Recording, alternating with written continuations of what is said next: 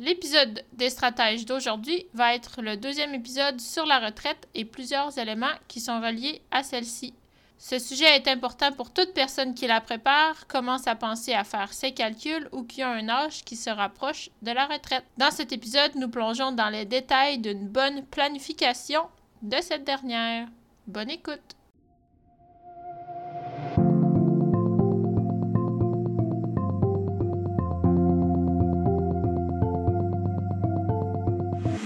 Actualité financière et sujets reliés à vos finances personnelles. Le podcast financier, Les stratèges vous aident à mieux comprendre et à gérer vos finances, que ce soit l'assurance, le budget, la fiscalité, l'investissement ou la planification de votre retraite.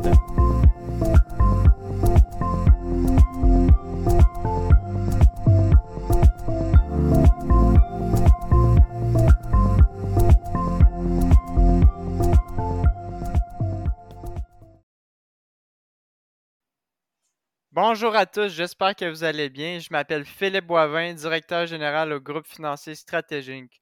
Aujourd'hui, je m'entretiens avec Pascal. Salut Pascal, comment ça va aujourd'hui? Je vais super, super bien, Philippe. Euh, encore une belle journée qui s'annonce pour moi. Et toi, comment vas-tu?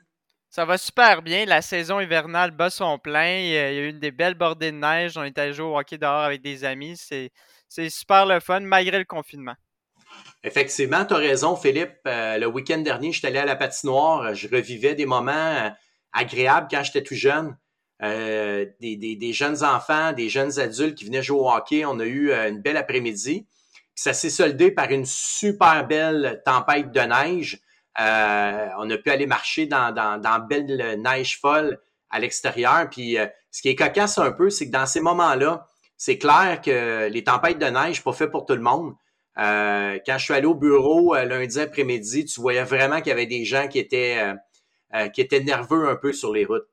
Oui, c'est sûr que moi, avec ma petite auto, je me sens un peu nerveux sur la route des fois quand il y a des grosses tempêtes de neige.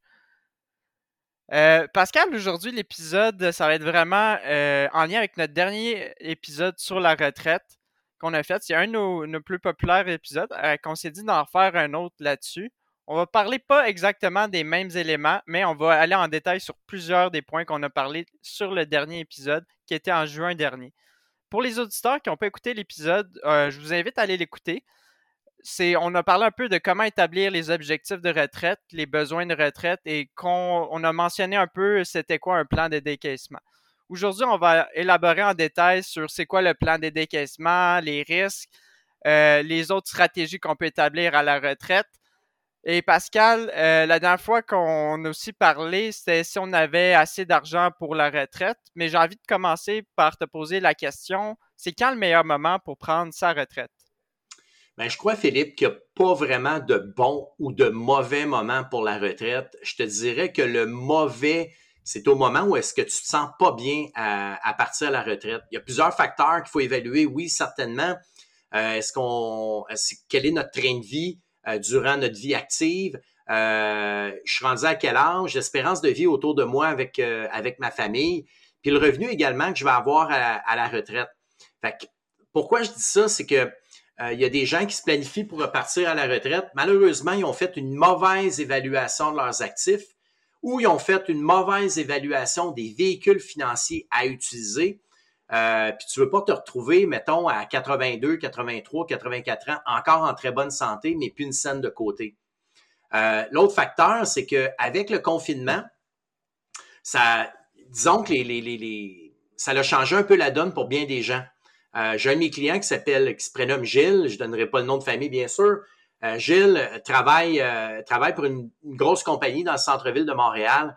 Et puis, depuis le confinement, il s'est mis à travailler de la maison, fait du télétravail. Et puis, ce qu'il a constaté, c'est que pour lui, ce qui était très intéressant, comme il peut commencer à travailler à l'heure qu'il veut et terminer à l'heure qu'il veut, ça lui permet de travailler durant la journée, puis par la suite, euh, profiter du reste de sa journée euh, pour s'agrémenter. Donc, lui, ça fait deux ans que je sais qu'il voulait prendre sa retraite et il a extensionné deux années supplémentaires. Tu connais un client aussi qui s'appelle Serge, que tu as déjà rencontré avec moi. C'est exactement le même phénomène il a extensionné sa, retraite de quelques années. Fait que le point de départ, je crois, euh, bonne évaluation des actifs, les bons véhicules financiers qu'il faut les choisir, et puis également travailler sur un plan de décaissement qui est efficace parce que on s'en sortira pas avec la fiscalité, Philippe. Oui, exact. Je le connais, ce client-là. Et surtout aussi le monde en temps de pandémie qui veulent voyager, qui gardent l'argent de côté pour voyager en ce moment dans le confinement, les revenus à la retraite, c'est différent. puis il y, a, beaucoup aussi, j'ai vu une étude que l'âge de Mackenzie, que l'âge au, Québec moyen que les Québécois s'attendent à prendre leur retraite est de 62 ans. Et je sais qu'au Selon Statistique Canada, l'âge de la retraite s'en vient de plus en plus tard avec un âge moyen de 64 ans pour 2020 euh, pour le Canada au complet. Est-ce que tu remarques que les gens prennent leur retraite de plus en plus tard? Oui, effectivement, Philippe, tu as tout à fait raison. Euh, je vois cet effet-là depuis quelques années euh, que les gens retardent un peu leur retraite pour plusieurs facteurs. Un, les gens vivent beaucoup plus longtemps, sont en meilleure santé sur une plus longue période de temps. Et bien entendu, ce que j'ai pu constater, malgré les gens qui ont un fonds de pension à prestation déterminée, il y a beaucoup de, gens qui ont des régimes à cotisation déterminée ou qui, ont l'obligation de, préparer leur retraite par eux-mêmes. Euh, ces gens-là, malheureusement, n'ont pas tous bien euh, planifié parce qu'on sait que durant une vie, il peut y avoir un paquet de facteurs qui empêchent d'épargner. Souvent, ces gens-là se sont mis à commencer à épargner seulement euh, qu'après le départ des enfants au début de la cinquantaine. On est clair que si tu as pris juste 10 ans pour cotiser dans, dans tes épargnes de retraite, puis il te reste encore entre 20 et 30 ans à vivre, c'est clair qu'il va t'en manquer. Tu sais, Philippe, j'ai des clients qui me disent qu'ils vont prendre leur retraite, mais j'en ai d'autres qui me disent qu'ils vont également ralentir à la retraite. Fait que ça, c'est un autre élément que je revois souvent. Euh, fait comme je l'ai dit souvent, il y a le facteur financier qui va jouer son, un, rôle qui est important. Le facteur psychologique, euh, les gens veulent rester actifs euh, dans la communauté pour une plus longue période de temps. Et puis en même temps, ben, il y a aussi le groupe social. si tes amis sont pas prêts à prendre leur retraite très jeune, tu vas passer ton temps avec qui finalement? Oui, c'est un bon point. C'est sûr que en plus, on est en pénurie de main-d'œuvre, puis on voit une tendance que les, gens sur le bord de la retraite font souvent une retraite progressive en travaillant moins. Cependant, le gouvernement n'a pas changé les règles fiscales pour s'adapter à la pénurie de main-d'œuvre encore. afin que ça soit avantageux de retourner au travail ou à temps partiel et recevoir les rentes, ben là, ça prend un peu plus d'optimisation et d'un bon plan. Et selon ton expérience, est-ce que le plan de retraite se passe toujours comme prévu? Ben, la réponse courte pour toi, c'est, non. Ça ne se passe pas tout à fait comme, euh, comme ça a été prévu. Euh, il y a plusieurs facteurs qui jouent, qui, jouent, qui, sont à considérer. Euh, il y a le, rendement des marchés. imagine-toi si j'ai un rendement négatif ou une crise en début de, de retraite, j'ai mal planifié, ça se pourrait qu'il te manque de l'argent ou qu'il te manque de la liquidité au moment où est-ce que tu arrives, mettons, à 82, 83, 84 ans. On ne peut pas contrôler tous les paramètres, mais moi, ce que je conseille souvent, c'est que mieux on est planifié, mieux on a de chance, plus on a de chance d'atteindre ce qu'on a, ce a souhaité. Il y a, oui, la planification de retraite, ça c'est avant, c'est toutes les actions qu'on va porter avant la retraite. Euh, le plan de décaissement, c'est de prévoir la période de retraite, mais en cours de route, ça prend définitivement des mises à jour, des mises au point, puis des correctifs sur certaines décisions qu'on a prises qui tiennent pas route. Euh, je donne l'exemple un peu des, euh, de la baisse des taux euh, des placements en obligation. C'est clair que ça va jouer un rôle sur une portion des éléments défensifs du client. Je trouve ça intéressant que tu, me dis que tu sépares ce qu'on peut contrôler et qu'on ne peut pas contrôler.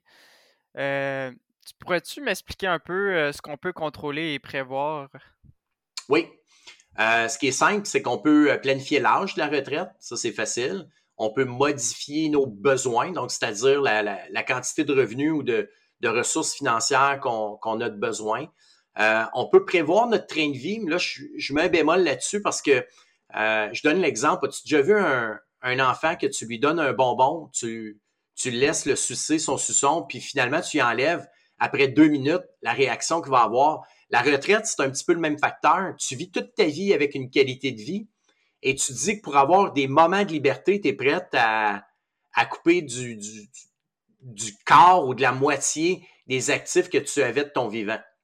Euh, fait que c'est un petit peu ça là, que, que je vois. Puis le facteur qui est vraiment important, je te dirais qu'on peut contrôler, c'est la facture fiscale à la retraite euh, selon les retraits qui sont effectués. Ça, je te dirais, là, Philippe, euh, pour un retraité, ceux que je vois, c'est un facteur qui est vraiment important à prendre en considération. Puis également, bien, euh, la gestion des frais de gestion. Ça, c'est un autre élément là, qui, est, qui, est, qui, est à considérer, fortement considéré. Super d'accord là-dessus. Et la fiscalité, c'est l'élément à, à, voir et à contrôler. Et là, tu m'as parlé un peu des rendements de marché plus tôt. Ça, c'est dans les éléments, les risques euh, qui menacent un peu notre retraite des auditeurs. Qu'est-ce qu'on peut. Ça, c'est les éléments qu'on ne peut pas contrôler. Est-ce que tu peux m'en nommer cinq risques qui, menaceraient la retraite? C'est clair, l'inflation, on en parle présentement là, au, euh, Québec. Euh, puis c'est dans le reste du monde. Je veux dire, tout ce qui est arrivé avec la pandémie, le manque de stock, l'offre et la demande. regarde le marché immobilier. Je veux dire, on paye une maison 400 000, aujourd'hui on en paye 600. Euh, je me questionne toujours à savoir où les gens trouvent-ils tout cet argent-là. Euh, fait que ça, c'est un des premiers critères qui est l'inflation. Le deuxième, c'est les, les, émotions face aux événements boursiers. pour quelqu'un qui arrive à la retraite à 60 ans, on parle de le, deuxième qui est le cycle boursier, mais les deux, je vais les mettre ensemble parce que les émotions et les cycles boursiers sont, selon moi, sont interreliés. Euh, parce que pour un retraité qui a 60 ans, selon Bloomberg, euh, pour, une retraite de 25 ans, il va connaître à peu près quatre crashs boursiers. Fait qu'un crash boursier à tous les six ans, ça veut dire que tu dois être capable de gérer tes émotions. Donc, ça prend une bonne planification de décaissement. C'est un autre, c'est un, comme on dit en anglais, c'est un no-brainer. Euh, le quatrième élément, c'est la longévité de vie. Ça, c'est un élément que, comme conseiller, c'est dur pour moi d'évaluer. Par contre, on peut avoir un petit indicateur en sachant si euh, les parents du client sont encore en vie, par exemple à la retraite à 60 ans, euh, ou sont décédés très, très jeunes. Parce que souvent, ça peut être une partie génétique. Fait que euh, vivre plus longtemps, définitivement, ça va prendre plus de liquidité. Le cinquième élément, je te dirais, c'est celui qui peut toucher, mais au niveau des problèmes de santé. On peut avoir des soins de, longue durée, on peut avoir besoin de certains de ces actifs-là. Fait je te dirais que la santé là, est vraiment le cinquième point à, considérer. Oui, c'est quand même euh, la santé, c'est touché. On ne sait jamais quand on va attraper une maladie ou des, des, moments imprévus. Euh, j'aimerais que tu me parles aussi comment ce qu'on peut faire pour planifier avant la date de notre décès? Bien, ce qui peut être planifié avant la date du décès, parce que là, on parle plus loin là, euh, au moment de la retraite, euh, c'est peut-être de réévaluer son testament s'il est à jour euh, chez un notaire qui va pouvoir justement peut-être vous parler des ambiguïtés que celui-ci peut occasionner en cas de votre décès. j'ai vu des, des, des, j'ai fait des planifications fiscales avec des fiscalistes, des avocats fiscalistes, puis ils ont il élaborait énormément sur les possibilités de conflit, euh, surtout au niveau des legs particuliers. Je ne suis pas spécialiste du tout là-dedans, c'est pour ça que je dis que ça prendrait vraiment un spécialiste, un notaire ou un, avocat euh, qui va pouvoir vous guider là-dessus. Mais une situation qui est claire, euh, c'est l'ambiguïté et surtout la facture d'impôt à payer au décès. je donne, donne peut-être un, un, petit indicateur. Tous les gens qui ont acheté de l'immobilier, dans les dernières années, si votre bloc appartement a augmenté de 10, 15, 20% puis vous avez une famille, puis il y a peu de liquidité de côté, ça se pourrait que, que vous ayez euh, euh, de l'impôt supplémentaire à payer que vous n'aviez peut-être pas anticipé. Ce serait peut-être un bon moment de pouvoir l'évaluer. Oui, super d'accord parce que c'est sûr que si on est, on est mal pris, qu'on doit sortir ou on doit payer l'impôt avec la liquidité de la succession ou ça, on peut être très mal pris. je suis d'accord que la facture d'impôt, peut être très salée si on décède jeune, euh, surtout au début de notre retraite.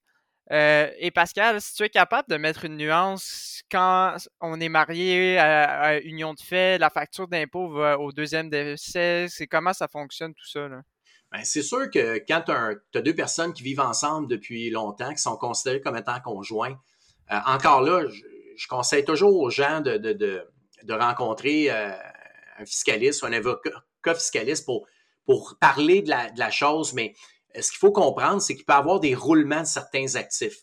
Fait qu'au lieu d'avoir une imposition immédiate, ben, si c'est un conjoint-conjointe, il y a un roulement des actifs qui est effectué un vers l'autre. Par contre, où est-ce que ça se précise l'importance de bien planifier le deuxième décès, si on veut, c'est l'héritage qui est donné. Euh, donc, l'impôt qui doit être payé sur plusieurs biens est souvent sous-estimé. Euh, les REER, c'est pas bien, compliqué. La règle du pouce, on dit, bah, c'est à peu près 50% Ça, ça se fait bien. Par contre, quand on parle de biens ou de résidences secondaires, euh, je prends l'exemple d'un immeuble locatif, euh, ça va dépendre de la fiscalité que vous avez prise durant votre vivant. Est-ce que vous avez demandé de l'amortissement? Est-ce qu'il euh, y a plusieurs facteurs? Vous faites des améliorations au niveau de, votre, de votre résidence. Ça peut avoir un impact qui est quand même important parce qu'il peut avoir de la récupération d'amortissement, ce qui est vraiment pas pareil comme un gain en capital. Après ça, vous allez devoir évaluer la disposition d'actions de compagnie que vous avez et également l'impôt à payer sur la plus-value des placements non enregistrés. Si je me mets dans la peau de nos auditeurs et je me dis, ben j'ai un chalet comme maison secondaire, j'ai des actions de compagnie et un déplacement non enregistré. Et là, je me dis, OK, là, je sais que je vais payer de l'impôt au décès. Comment je peux faire pour éviter euh, cette grosse facture fiscale-là d'impôt qui m'attend? Ben, c'est sûr que si la personne a beaucoup de liquidités, euh, elle n'a pas maximisé ses CELI, je vais recommander de le faire. Euh, par contre, aujourd'hui, on entend parler beaucoup plus de CELI. Il est probable que la personne y ait déjà euh, pensé, mais ça réduira définitivement pas la facture d'impôt à payer. Donc, la personne va avoir de la liquidité pour payer ses impôts. Euh, une autre façon de faire les choses, c'est de faire une bonne planification fiscale euh, et successorale pour évaluer quelle va être la facture d'impôt à payer au deuxième décès. Souvent, on va le voir chez des gens qui ont beaucoup d'actifs, qui n'ont pas nécessairement besoin de toute leur liquidité. Et puis, il y a des mécanismes euh, intéressants qui permettent justement euh, de, de prévoir l'impôt, autant par l'entremise de, de l'assurance vie, mais il y a d'autres mécanismes avec lesquels on peut aborder avec nos clients. La troisième façon, c'est de faire un plan de décaissement. Mais ça, il y a quand même une limite, Philippe, parce que euh, décaisser tes actifs euh, au niveau des REER, c'est, ça se fait. Déclencher des gains en capitaux en cours de route, ça se fait également. Mais vendre l'immobilier ou les résidences secondaires, les biens euh, que tu détiens, c'est un petit peu plus compliqué. OK, super. Et là, quand tu me parles du plan de décaissement, là, on l'a parlé en surface dans notre dernier podcast. Est-ce que tu pourrais me le détailler un peu plus? Si ça, réside à quoi le plan de décaissement finalement? Ben, tu sais, Philippe, j'ai, j'ai pas le réflexe de donner tous mes trucs, là. Oui. non, c'est une blague. Euh, le plan de décaissement, ça va varier d'une personne à l'autre. Il y a plusieurs facteurs qu'on va parler. Euh, le premier élément, c'est de faire un, éventail de ta situation complète. Ça, je pense que c'est le premier élément.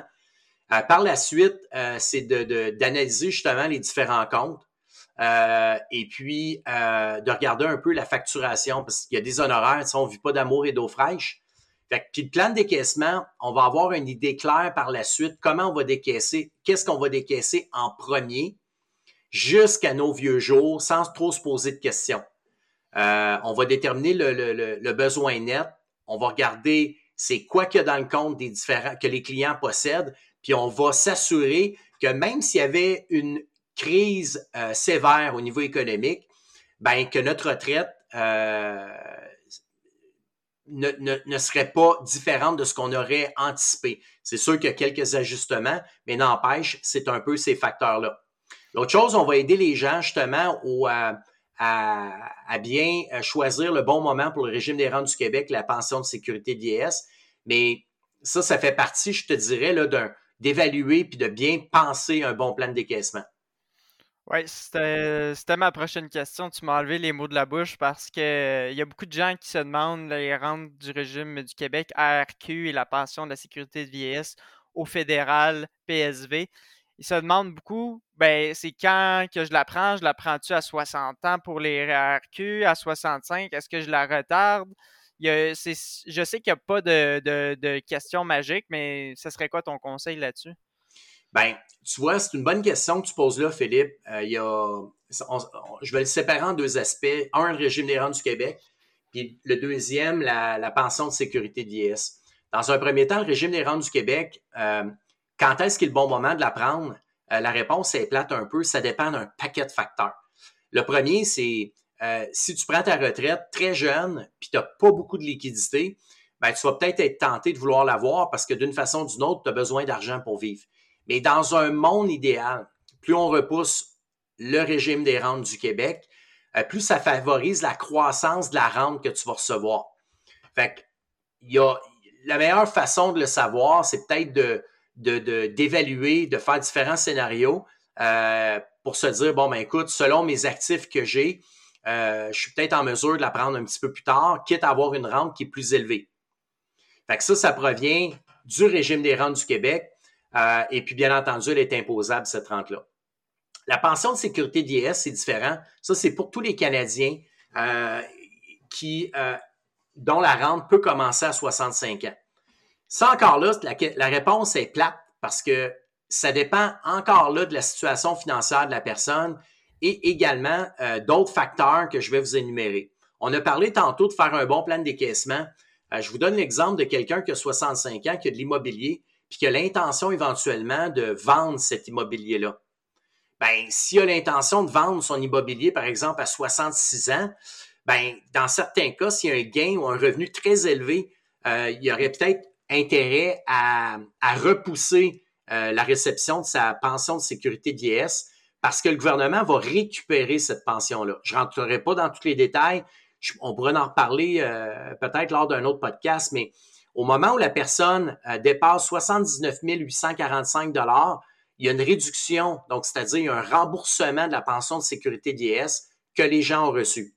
Donc, si vous avez potentiellement un revenu très élevé dans les premières années avant 65 ans, ben, il serait conseillé de la repousser. L'avantage de repousser sa rente, c'est que votre rente va avoir été majorée, puis on peut la repousser pendant quelques années. Oui, c'est super bon conseil parce que euh, les, gens n'aiment pas ça, voir leur perte du revenu comme la, rente de la rente fédérale. C'est pas noir ou blanc, mais je pense qu'il y a aussi le supplément de revenu garanti qu'il faut considérer dans les selon les situations pour ceux qui ont des faibles revenus à la retraite.